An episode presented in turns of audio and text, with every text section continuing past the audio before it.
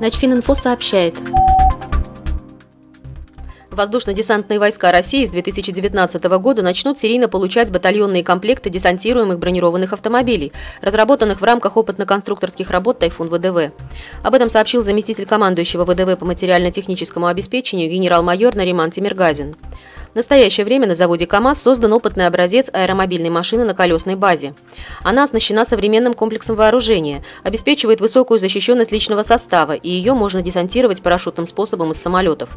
В следующем году планируется завершить испытание автомобиля, а с 2019 года приступить к его серийному производству и поставкам в воздушно-десантные войска. Командованием ВДВ в течение последних лет организована совместная работа с ОАО «Военно-промышленная компания» и ОАО «КамАЗ» по выработке общих подходов к созданию перспективных защищенных автомобилей специального назначения с боевыми модулями на колесном шасси, отвечающих особым требованиям, включая возможность десантирования парашютным способом. В настоящее время оснащенность ВДВ современными образцами военной автомобильной техники превышает 80%. Основу парка составляют автомобили марки КАМАЗ семейства «Мустанг». Начфининфо информационный портал для военнослужащих.